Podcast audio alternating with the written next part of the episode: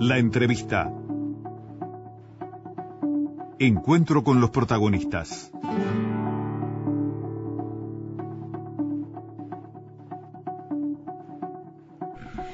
9 de la mañana, 10 minutos, Gustavo, queriendo tenerte en la mesa. Y bueno, qué, muchas gracias. Qué, qué, bueno poder tener esta entrevista.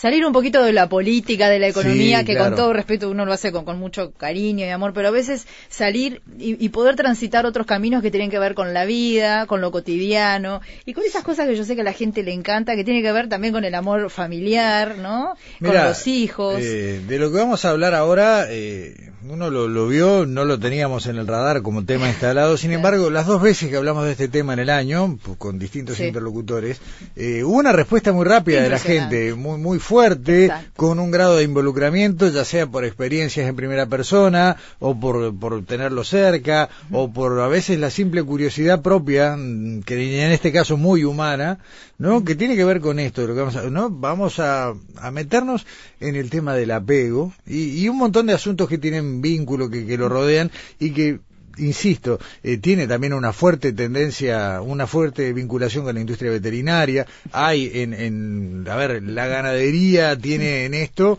eh, campos de estudio también muy También. fuertes porque también es un fenómeno muy importante y cada productor en el campo sabe que también del apego de, de, de una vaca con su ternero o de una oveja, eh, también depende La el calidad, éxito claro. de ese año, ¿no? En cuanto a la cría y demás, pero es un fenómeno eh, que está en pleno estudio y está bárbaro. Y para eso recibimos con mucho gusto al doctor eh, Miguel Cherro, que es pediatra, psiquiatra de niños y adolescentes.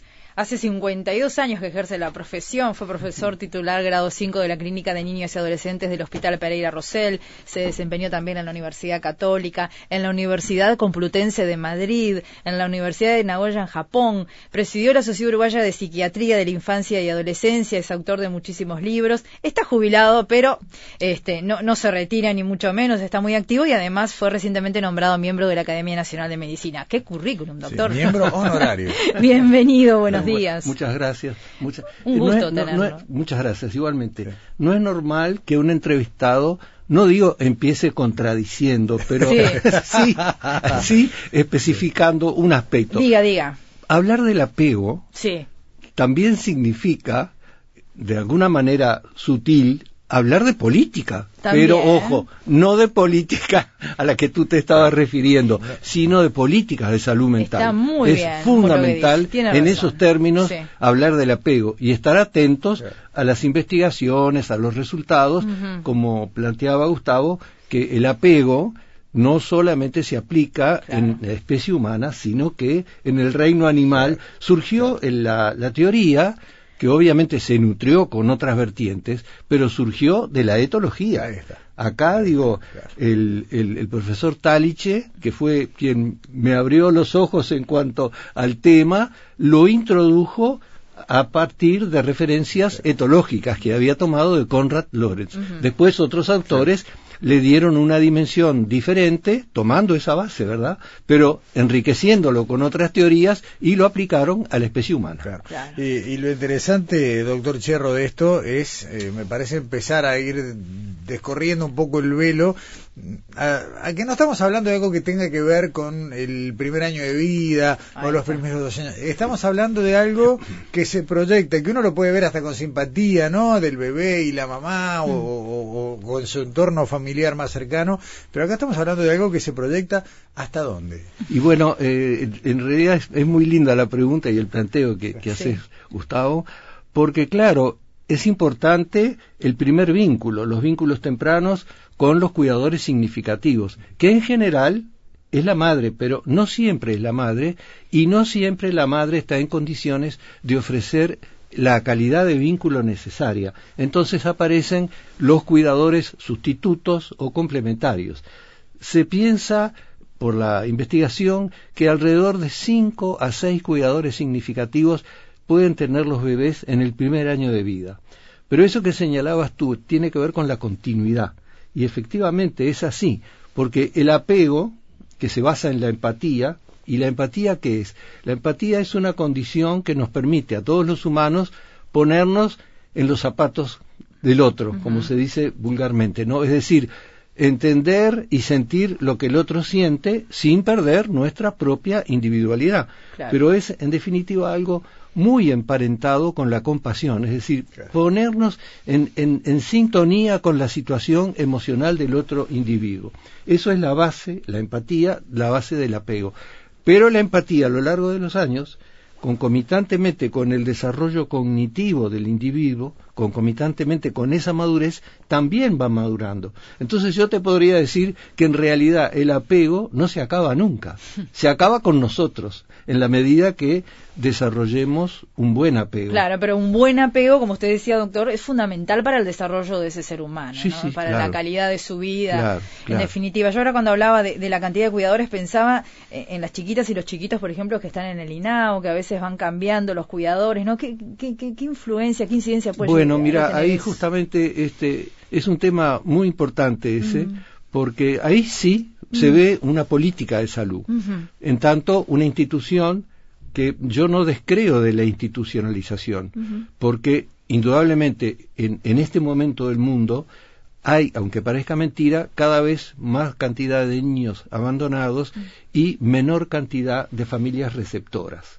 Eso es un, es un problema. Entonces, ¿qué es lo que tenemos que hacer? Lo que tenemos que hacer, bueno, son una serie de medidas, entre otras, mejorar la calidad de las instituciones. Y eso que tú planteas es fundamental, Mm. la continuidad de los cuidadores. Mira, yo hace, creo, no me acuerdo si dos o tres años, que escribí un libro, Al calor del hogar, que está basado en mi experiencia como colaboración con, con lo que en aquel momento se llamaba INAME, que hoy es Claro. INAU, Sí, sí. eh, desde la Facultad de Medicina. Tuvimos una, un acuerdo este, así, sencillo, sin, sin firmar convenios ni nada, de colaboración. Entonces, durante 25 años acompañé a ese hogar cuyo director era Elvio Martínez, una persona excepcional con una vocación de servicio pocas veces vista, que festejó sus 25 años de trabajo y se jubiló. Entonces, a partir de eso, mi mujer me dijo, qué lindo que vos conocés a estos muchachos que se criaron acá, algunos de ellos, ¿no? ¿Por qué no escribís un libro? Entonces escribí Al calor del hogar. Y al calor del hogar, ¿qué recoge? Recoge la experiencia de siete de esos muchachos que se criaron en ese hogar, con infancias muy tremendas, que yo me planteaba a mí mismo, si hubiera tenido esa infancia, ¿qué habría sido de mí? Individuos que, a pesar de esas infancias, ubicándose en ese hogar, con ese cuidado, que era un equipo muy bueno de, de cuidadores, de los que había organizado Elvio Martínez, y esos muchachos tienen familia, tienen trabajo, tienen hijos o proyectos de tenerlos, están integrados socialmente, son gente estupenda. Bueno, entrevisté a siete de ellos, que están todos en esa misma condición. Y había otro, que no lo pude entrevistar porque está en el exterior, que se crió ahí en el hogar, que se recibió de abogado Qué genial. y que está representando al país en un organismo internacional, ¿no? Y los hijos de esos muchachos, a don Elvio le dicen abuelo. Claro, una cercanía. Este, por eso hablo de Sí. que la institucionalización, si está calificada, si está preparada con cuidadores adecuados, puede ser una experiencia que no te voy a decir que sea lo mejor, lo más indicado, pero que es muy adecuada si se maneja en buenos términos. Bien. Claro, el asunto es generar la capacidad para poder darles a todos, porque uno no puede hablar de la mayoría, uno tiene que hablar de todos en Exacto, estos casos, ¿no? Porque uno que queda afuera es un, una- un problema irresoluble. Sí. Eh, recién escuchaba el Cherro, ¿hasta qué edad se puede constituir ese ese lazo, no? Ese esa mm, que un niño eh, identifique a un adulto como eh, uno de sus de sus cuidadores cercanos. Claro, Sí. este, ahí hay, hay distintos elementos que intervienen en, en esa ecuación que tú planteas, ¿no? Uno de ellos es que el, el apego, en términos generales, es un elemento que se complementa. ¿Qué quiere decir esto? Quiere decir que, por ejemplo, lo que yo hablaba antes, si una mamá fracasa parcialmente o totalmente en su función de, de generar la conducta de apego, puede haber otra referencia, un padre, una abuela, una tía, un maestro que asume de alguna manera esa función, digo, en, en el desarrollo del niño. Entonces ahí se crea un sistema de complementaciones que es muy difícil precisar en el tiempo cuánto dura. Porque muchas veces un chico arranca con, como esto que yo les contaba de, del hogar, arrancan con apegos que no están bien constituidos y de pronto aparece una persona que complementa adecuadamente y el chiquilín se rescata. Ahora, yo diría que hay, aunque no sea estricto, hay plazos que la vida va determinando en los cuales las personas enganchan o no enganchan, ¿no? este, A mí me tocó vivir una experiencia lamentable, diría yo, para, mí como técnico y para los chicos con los cuales me enfrenté. Eh, en un momento hicimos una experiencia con un, psicólogo amigo que estaba en aquel momento llamado INAME, trabajando en la cárcel de Miguelete con, con adolescentes infractores, que eran chicos de 14, 15 años, y fue realmente para mí caótico, porque frente a ellos, que tenía que entrevistarlos, no lograba establecer una cosa que es fundamental, empatía, porque no había resonancia. Eh, ¿Por qué viniste? Mm. ¿No? La pregunta porque maté a una vieja, pero la vieja podía ser cualquiera de nosotros. Era, era un desamparo interno de ese chico que te congelaba la sangre. Y yo que para el trabajo, digo, necesito fundamentalmente basarme en la empatía para establecer un vínculo, para generar confianza, no poder promover ese sentimiento es tremendo, es caótico, es, como, como un derrumbe, ¿no? Y hay apegos que no son normales, doctor. Hay apegos... Sí, sí, sí, claro. Porque yo lo escuchaba y a veces escucho gente que critica y dice, pero es una madre demasiado pegada a su hijo, ¿no? Para, ir por el otro camino, ¿no? Eso no le hace bien porque mañana eh, el desarraigo, y, mm. ¿no? También está esa crítica presente. Sí, sí, mira, hay apegos. Hay, sí, el, mm. el, normal, digamos el apego seguro, mm. por suerte es mayoritario, pero hay una, una cantidad, pongámosle un 35% de apegos inseguros, dentro de los cuales hay uno que es el peor, que es el apego desorganizado, que son chicos que tienen en, las situaciones de alejamiento y acercamiento conductas un, tanto erráticas. Y ese apego desorganizado generalmente se vincula con negligencia, maltrato o abuso. Es decir, que ya es una situación de las más graves. Después hay otros dos apegos de tipo inseguro que obviamente de alguna forma hay que trabajar en esos casos para corregirlo, porque si no, a futuro tenés consecuencias nefastas.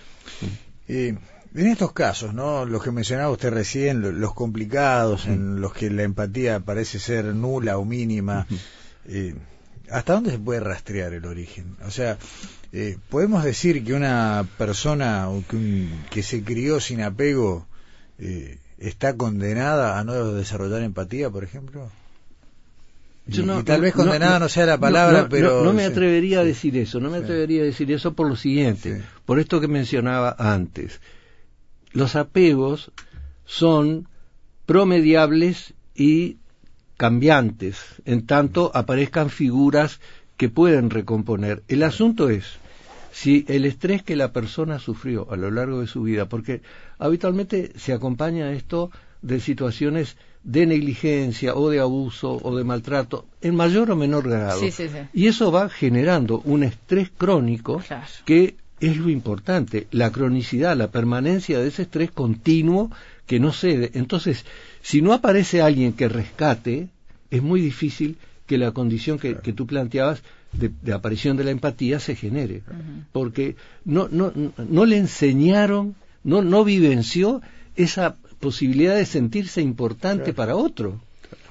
Este, que nosotros generalmente, digo, y es así, todos empezamos siendo de alguna manera importantes para otro, porque es el que nos cuida. El ser humano nace indefenso, si no tuviéramos alguien ¿no? O, o, alguien que nos cuidaran, seríamos, este, seríamos ferales, seríamos seres que no tenemos contacto humano. Que eso, por ejemplo, mira, en, en, en Rumania hace años una autora francesa, Françoise Bellharper, estudió por, eh, digamos, indicación de la UNESCO, guarderías rumanas, en las cuales los chiquilines, los bebés, estaban con techo y comida, pero sin contacto humano. Y eso fue fatal, porque fueron chiquilines que como sujetos humanos no se asumieron, no se desarrollaron, fueron prácticamente ferales, aquella experiencia antigua de, ¿no? de editar, este, ellos la reeditaron. Entonces, eso mostró la necesidad imprescindible del vínculo humano calificado. Claro. Doctor, no, y estaba pensando que en realidad el apego, em, empezamos a escuchar esa palabra no hace tanto tiempo, ¿no? Y hoy comentábamos antes de salir al aire, más allá de que usted hace años que viene trabajando. Porque, ¿sabes qué pasa? Que en el ámbito nuestro, mucha gente era sorda. La palabra apego se pronuncia hace más de 40 años. Claro, pero este, en los foros internacionales. Pero acá, por lo menos, la gente era sorda. Miraban me acuerdo otro lado. de hablar de apego y la daban vuelta la cara, ¿viste? Decía, este está diciendo siempre lo mismo. ¿Y por qué nos costó acá en Uruguay eh, y en su ámbito entender esta, palabra, esta palabra y entender eh, la, profundidad de lo que tiene, la importancia? Tú me preguntás, eh, bueno, esto es una hipótesis absolutamente subjetiva mía, Que, que indudablemente tiene todas las limitaciones del caso. Yo creo que en el medio, por lo menos en el que yo me he movido durante toda mi vida, que es este medio que yo llamo uruguayo, pero que es una generalización gratuita que yo hago. Quizás no sea el, medio uruguayo, pero lo que yo siento en el medio que me he movido, que hay una tendencia muy grande, en primer lugar, a la teoría. Y todo lo que es práctica, y evaluación de la práctica rechina un poco en nuestros medios. Entonces, ¿qué pasa? La teoría del apego no es una teoría, es una teoría con verificación, que busca desde el primer momento, desde que nació, decir, esto puede ser así, vamos a probarlo. Es decir, que la teoría se acompaña implacablemente del enunciado la comprobación empírica del enunciado y después la evaluación de los resultados. Entonces, yo creo que eso en el Uruguay es algo que no sé por qué en el Uruguay que yo me he movido, que es muy muy circunscripto, es resistido. Yo te voy a decir una cosa, yo estuve 10 años al frente de una clínica y la facultad tenía una consigna que al cabo del año había que hacer una evaluación que era de los docentes, de los posgrados, de los La clínica de niños y adolescentes. Sí, sí, sí. E, de, esa, yo estuve 10 años al frente de la dirección. En los 10 años nunca conseguí que el equipo docente mm. respondiera 100% a la evaluación. Yo percibía una resistencia interna a la evaluación. Entonces, por eso digo lo que digo, me parece que hay este, de manera intrínseca una concepción que es negada a la investigación, negada a la evaluación, que la sienten como algo incómodo. Ahora, por lo que decía Gustavo recién acerca del grupo que está solicitando voluntarios para investigar sobre apego, yo me alegro, porque esos son nuevos tiempos en el Uruguay, nuevos aires. Este... Acá justo encontré, mientras eh, hablaba la información completa, es un grupo que, eh, a ver, comanda la doctora Anabel Ferreira, que integra la sección Fisiología y Nutrición de Facultad de Ciencias, y el doctor Leonel Gómez del Laboratorio de Neurociencias.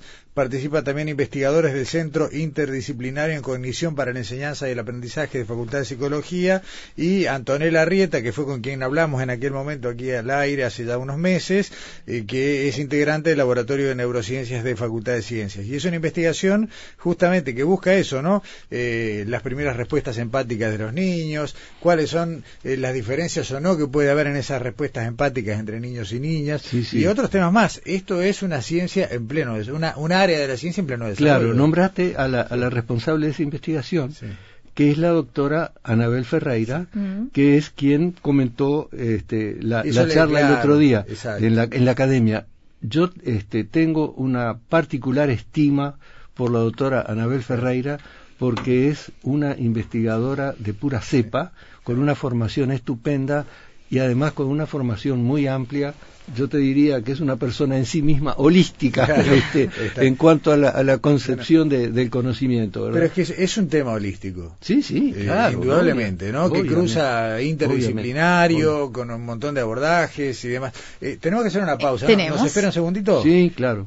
9 de la mañana, 32 minutos. Seguimos conversando con muchísimo gusto con el doctor Miguel Cherro, pediatra, psiquiatra de niños y adolescentes, eh, que fue titular grado 5 de la Clínica de Niños y Adolescentes del Hospital Pereira Rosell, que la semana pasada dio una conferencia sobre uno de los temas en que se especializó, que es la teoría del apego, de la que estamos hablando acá con Gustavo, y que yo este, quería, a ver si te parece, Gustavo, hablar en este segundo bloque, parte de, los temas, de algunos proyectos que el doctor quiere desarrollar que están vinculados a la violencia en la sociedad. Doctor, ¿cómo podemos vincular eso, el, aporte de su teoría con la violencia en la sociedad, un tema que nos tiene tan preocupados? Ah, ese, ese tema es, claro, es apasionante, porque la violencia no, no ha crecido solo acá, es un fenómeno mundial que preocupa a mucha gente. Y bueno, eh, soluciones varias, como, como recién decíamos y mencionaba Gustavo, la, la solución de la violencia no es eh, privativa de una sola disciplina, es de un abordaje multidisciplinario que exige, yo te diría, sin, sin temer equivocarme, que exige políticas de Estado. Eso significa acordar opiniones públicas, diversas, pero en aras de un fin común, ¿no? Ahora, implica también poner de acuerdo a múltiples instituciones. Es decir, crear un proyecto pluriinstitucional que esté por encima de las instituciones. Es complicado en el país, es muy complicado, porque ¿qué pasa? Generalmente lo que hemos encontrado en la práctica es que aparece el colchón, el colchón burocrático. ¿El colchón burocrático qué significa? Significa que vos designás un recurso para el programa que está acá arriba y un director intermedio te lo capta para un proyectito parcial. No atraviesa todo. Entonces, si seguimos con el esquema hmm. de los indios y sus tribucitas, ¿no? Ahí no vamos a sacar nada adelante. Entonces, el proyecto que ah, encare violencia debe ser un proyecto multiinstitucional donde todas aquellas disciplinas que tengan que ver con el fenómeno, y son muchas, no es una, son muchas. Claro. Se, con, se integren y coordinen. Claro, porque general, perdón que le interrumpa un minuto, cuando hablamos de seguridad de violencia, Ministerio del Interior enseguida. No, no, claro. Pero ¿dónde está, por ejemplo, la salud mental incluido allí? ¿no? porque por ahí lo tenemos por el otro lado, el proyecto que está ya reglamentándose. ¿Cuándo se van a juntar todos? Claro, claro, eso, eso es lo necesario. Claro. Te digo, nosotros, uno contribuye con una gotita, ¿no? En, el balde. Nosotros con mi mujer, con Natalia Trenki, mm fuimos en 2014 a un congreso en Edimburgo en el cual hubo un precongreso que era un curso destinado a enseñarnos una técnica, baby watching. Lo aprendimos con un profesor alemán, Karl Heinz Brich, que es un individuo, por supuesto, apeguista, que trabaja en un, en un proyecto de este tipo que consiste en el baby watching, en observar la conducta de una mamá con su bebé durante eh, el primer año, de tres meses a un año, y esto se aplica a observadores de cualquier edad, porque nosotros como adultos, fíjense que yo soy un veterano, bastante veterano, me sometí también al, curso que era observar bebés e intervenir como interviene, por ejemplo, el, niño de un jardín de, de, cuatro años o el adolescente de un liceo de quince años. Es decir, que hicimos ese curso, que consiste en ver a una mamá con su bebé y plantearse, bueno, ¿qué está sintiendo? Plantearle a los observadores, ¿no? ¿Qué está sintiendo la mamá en este momento? Y el bebé, ¿qué siente? ¿Y qué sienten ustedes? Es decir, esto está promoviendo la empatía, porque está de alguna manera invitando al espectador de esa escena madre-bebé a ponerse en el lugar, es decir, que es el principio básico de, la, empatía y es una técnica que previene violencia. Es decir, que previene conductas violentas, promueve empatía y previene actitudes violentas. Bueno, nosotros hicimos en el 2014 la formación, en el 2015 presentamos, este, hicimos un trabajo en dos eh, jardines de infantes, uno público y otro privado, que son bastante contiguos porque están en la ciudad vieja en manzanas que son vecinas. Este, lo hicimos en el 2015, en el 2016 lo presentamos, lo presentamos incluso a autoridades de primaria y quedó. Y es una técnica que no cuesta nada, que es muy fácil, muy fácil de implementar y que es una gota, sí, pero es una gota que apunta en el sentido de promover empatía y prevenir violencia. No es la única, porque se acompaña indudablemente de otros proyectos que a nivel educativo este, andan por otros andariveles, pero también eso tiene que ir acompañado en términos de violencia de otras políticas que incluyen lo social, que incluyen lo económico, digo, eh, que incluyen vivienda, trabajo, toda una serie de cosas que no es solamente esto que estoy diciendo lo que va a corregir el fenómeno de la violencia, pero que es un aspecto que contribuye junto con otros. Ahora, indudablemente, Cherro, eh, que el ambiente científico está mm. un poco más acostumbrado hoy que el ambiente político a la interdisciplina, ¿no? A compartir y a avanzar a partir de una construcción de miradas variadas. Uno puede relacionar a un grupo de investigación interdisciplinario con una comisión, ¿no? De las que se genera el ámbito de gobierno, y uno sabe que un grupo interdisciplinario de científicos al final emite un documento, un estudio, un trabajo, un paper, una publicación, mientras que de una comisión casi nunca sabemos que sale, ¿no? Eh, y, sin embargo habría que hacer eso. Porque, el famoso dicho, ¿no? Querés claro, que, algo no salga, crea una, comisión. Sin embargo, yo lo escucho y pienso que eh, en realidad ese debería ser el rumbo, ¿no? O tal vez generar una comisión con todos juntos, ¿no? Por cada político un científico al lado y, bueno, y, que se contagien mutuamente. Este, no siempre, no siempre, este, en, en, en las decisiones políticas, me refiero a políticas, no, no politiqueras, no, políticas en el sentido de la salud, no siempre este, eh, están presentes eh, en las decisiones los conocimientos más aceptados de, del mundo científico internacional, ¿no? Pero bueno, ese es un aspecto que, como tú decís, yo creo que, que ha mejorado, ¿no? Indudablemente hay cosas que se han hecho, ¿no? Me quedé con dos o tres preguntas del segmento anterior que, las voy a ir eh, enumerando rápidamente. Eh, la base del apego, ¿es biológica o es cultural? bueno, mira, este, hay, hay un, un autor que define el, el concepto de desarrollo como una doble vertiente, ¿no? Mm. Y yo creo que indudablemente es así.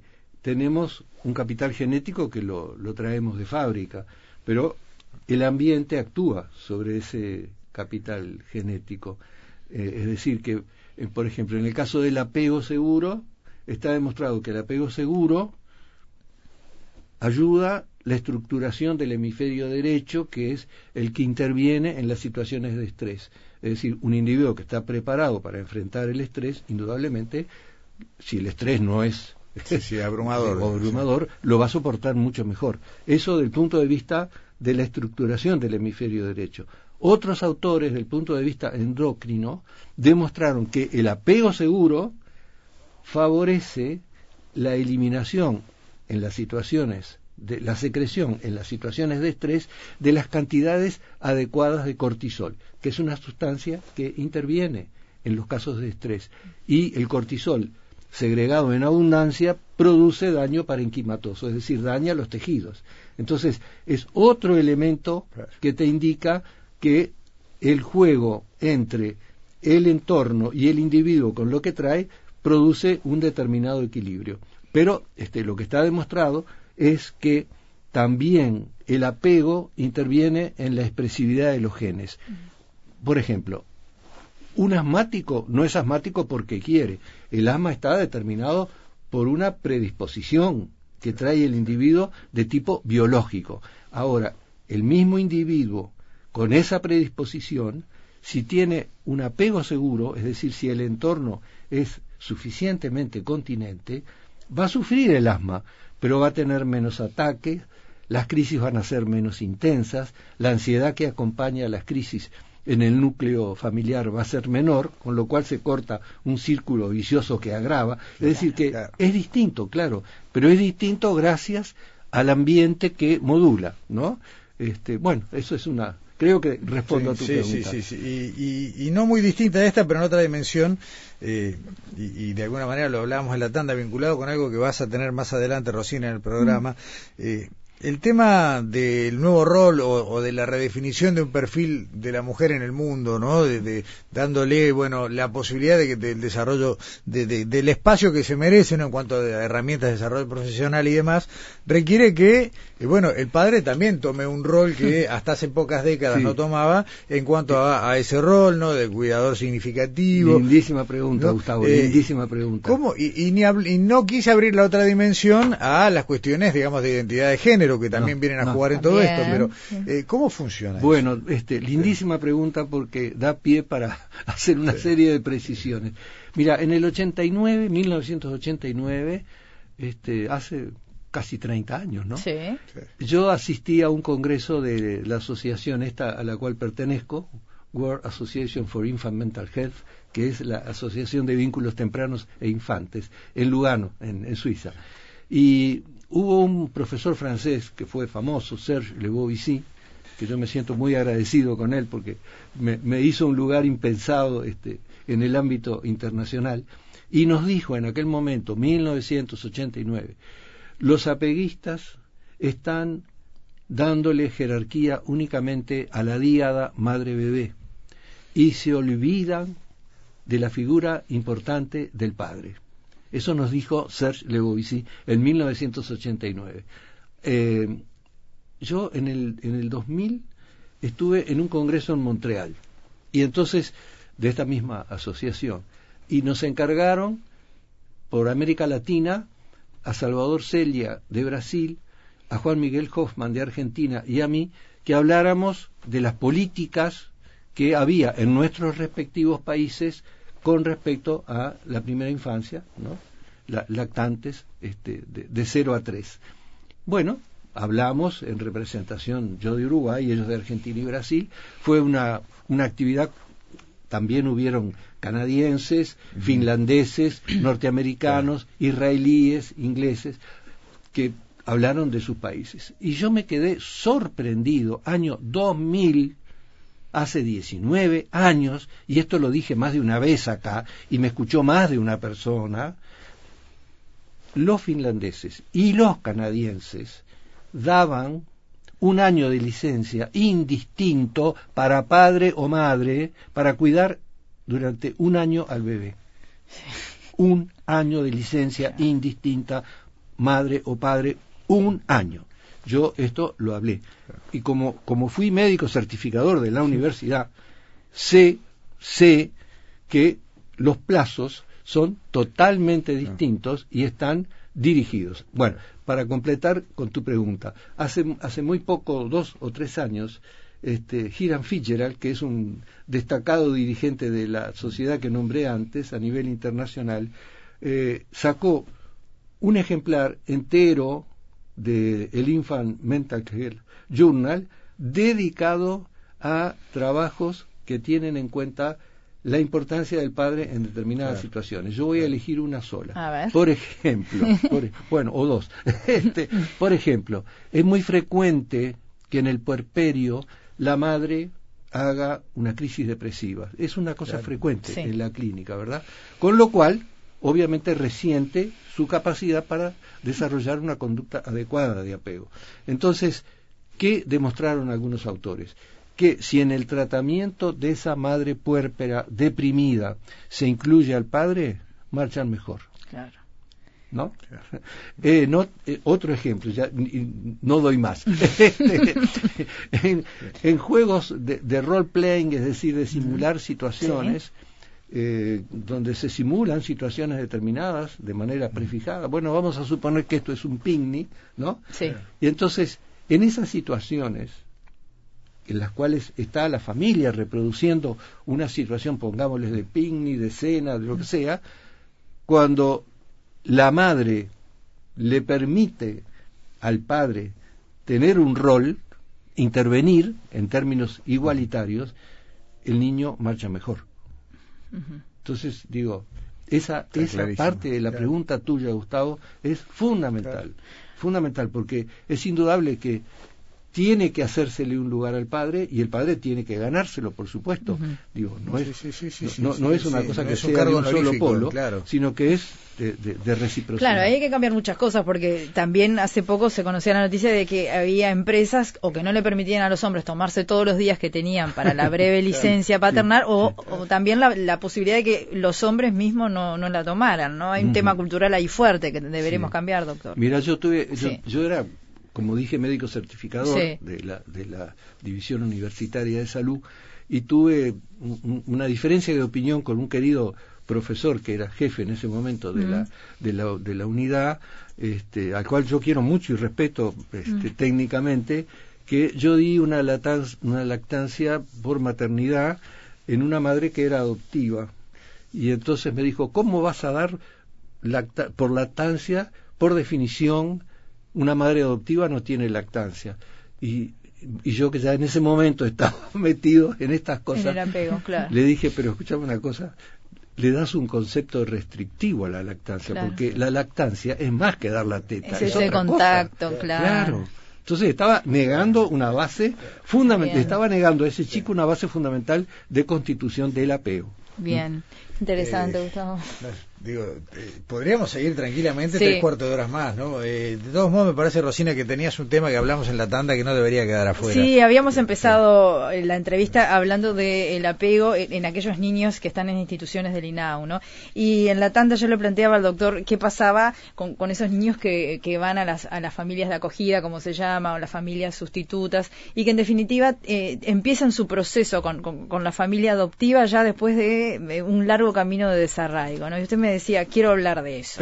sí, quiero Eh, hablar porque es sí, un tema, sí. es un tema importante. A ver, ¿qué hay que cambiar ahí? ¿Qué y, habría que habría que cambiar y considerar muchas cosas. A ver. porque en realidad, digo, como señalaba antes, Mm. hay can- cantidad de niños que necesitan ser recogidos por familias Sí. este, sustitutas o como quiera llamarse, ¿no? Porque aumentó la cantidad de, de violencia, padres que son este, constituyen familias tóxicas, Sí. ya sea porque tienen violencia eh, este, inherente a sus características o porque están eh, metidos en la droga, Claro. tenemos cantidad de casos de esos, y se convierten en familias tóxicas. ¿Qué Exacto. quiere decir? Es una familia inconveniente para la crianza de ese niño. Yo creo que actualmente en el país la solución que se ha dado a ese tipo de situaciones no es la más feliz. ¿Por Ujú. qué lo digo?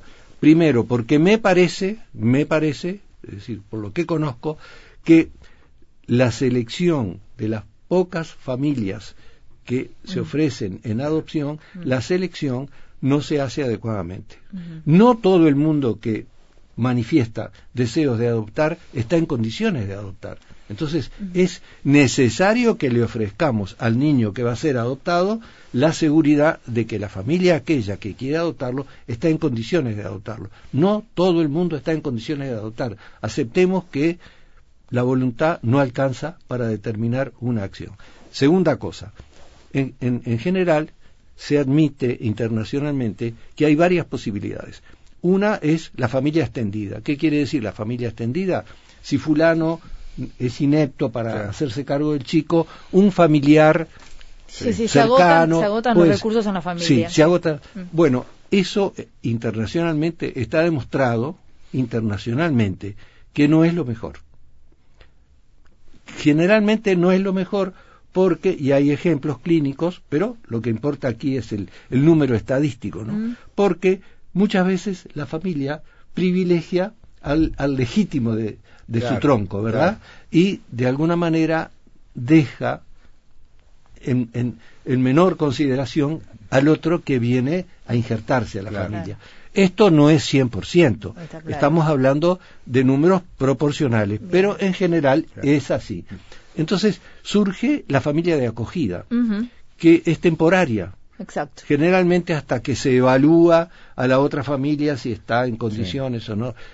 Eh, hay actualmente métodos de valor a la familia que son bastante rápidos, digo, en, en- en- en márgenes aceptables.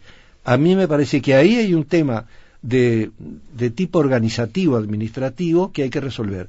El tiempo que demora el chico que necesita adopción en ponerse en contacto con la familia definitiva que tiene que ser adecuada, además. Digo, no solo definitiva, sino adecuada. y entonces, ¿qué pasa con, con, esa familia de acogida? Pasa un fenómeno que es complicado y que eh, en, en, principio no tiene solución, porque necesita el niño el afecto, el cariño de un ambiente empático. Entonces, uno al ofrecer un ambiente empático, inevitablemente se encariña con el chico. y ustedes saben que hubo casos que fueron a la justicia, este, donde es imposible reprimir el afecto que surge. Exacto. Entonces, eso ya es un punto que debilita. En general, digo, internacionalmente, se aconseja la menor estadía posible en términos objetivos y reales, pero la menor estadía posible, ¿no? Con esa familia de acogida para evitar ese fenómeno. Pero si la familia, por ejemplo, de acogida, protegiéndose, se dice a sí misma, vamos a no desarrollar afecto, le está haciendo daño al niño. Claro, es un equilibrio complicado. Entonces, es un equilibrio muy complicado. es muy, entonces, por eso yo digo que como última instancia, está la institucionalización, que está desvalorizada a nivel mundial pero está desvalorizada en los términos que se la concibe tradicionalmente. No, por eso les puse el ejemplo del, libro, del libro este, al, calor del hogar. Por eso les puse ese ejemplo, porque está demostrado también internacionalmente que preparando a los cuidadores, cuidando la relación cuidadores-niños, porque no es 30 niños para un cuidador, hay un límite, ¿no? Donde el vínculo se hace personalizado. Pero no es un asilo, no es ese concepto, no, claro, no es un depósito claro, ahí está. Y entonces hay demostración clara de que una institución que está calificada y está puesta en condiciones de ser continente puede ser un recurso bueno. Bien. Quedó planteado entonces. Sí, y, quedó otra entrevista parecida para más adelante, ¿no? Porque en realidad el tiempo voló y, hay con mucho gusto ganas de, Además, digo, esto no es una pasada de más, ¿no? Son muy buenos entrevistadores, pues, claro. Pero pasa que en estos temas yo creo que no hay nadie que no entreviste bien, porque nos tocan a todos. Digo, ¿por quién nos va a preguntar sobre algo que, de alguna manera está en, la vida? Como madre, como hijo, como padre. Claro, porque, elegir este tema ya muestra determinada sensibilidad. Muchas gracias, doctor ha sido un gusto tenerlo y le pedimos el compromiso de que vuelva cuando pueda. con mucho gusto. Lo que le prometemos es que no, no va a ser tanto frío, la verdad que... Ah, vamos a traerlo en diciembre. ahí está. que pase Muy bien, muchas gracias.